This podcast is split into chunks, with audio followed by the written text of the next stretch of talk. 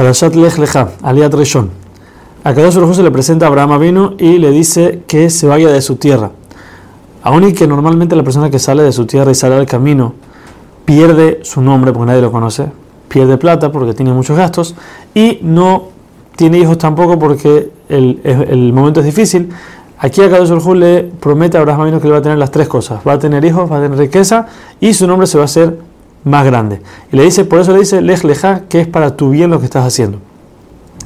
Acá no le dice a Abraham dónde tiene que ir para hacerle más codiciada la tierra hacia él, como algo, una sorpresa que la persona no sabe que va a llegar, pero es algo grande, eso le, emociona más a la persona.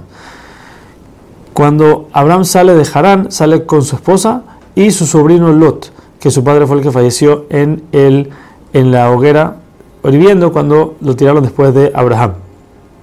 También lleva todos sus bienes y sus esclavos, que eran las personas que él convirtió, por decir así, y hizo que sirvan a Hashem y no a la idolatría.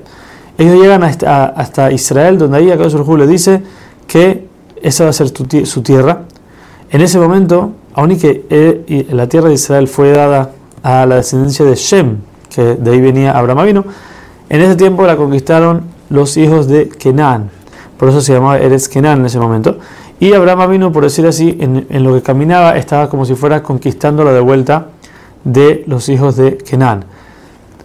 Cuando Hashem le dice que esa va a ser su tierra, esa va a ser su herencia, entonces Abraham construye un altar en agradecimiento y sigue viajando hacia el sur para tratar de llegar a Jerusalén, donde iba a estar el Betamigdash construido.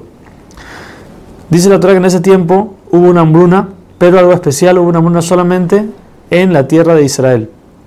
¿Para qué? Esa era una de las pruebas que tuvo Abraham vino para saber si iba a confiar completamente en Hashem o si iba a quejar de que la tierra que le está dando, mira lo que está pasando, solamente aquí hay hambruna. Por eso Abraham vino baja sin quejarse, sigue bajando y llega a Egipto por el hambre que había. Y antes de entrar a Egipto le dice a su esposa Sara, yo sé que tú eres una mujer muy bella y en este lugar no están acostumbrados a ese tipo de belleza, por eso tengo miedo de que me maten y te tomen como esposa. Por eso, por favor, di que eres mi hermana, así no me van a hacer nada y, no, y, me voy a salvar. Hay quienes dicen, dice Rashi, que por el recato que había entre Abraham y Sara, él ni siquiera sabía de la belleza de Sara hasta ese momento que fue necesario, entonces ahí se dio cuenta.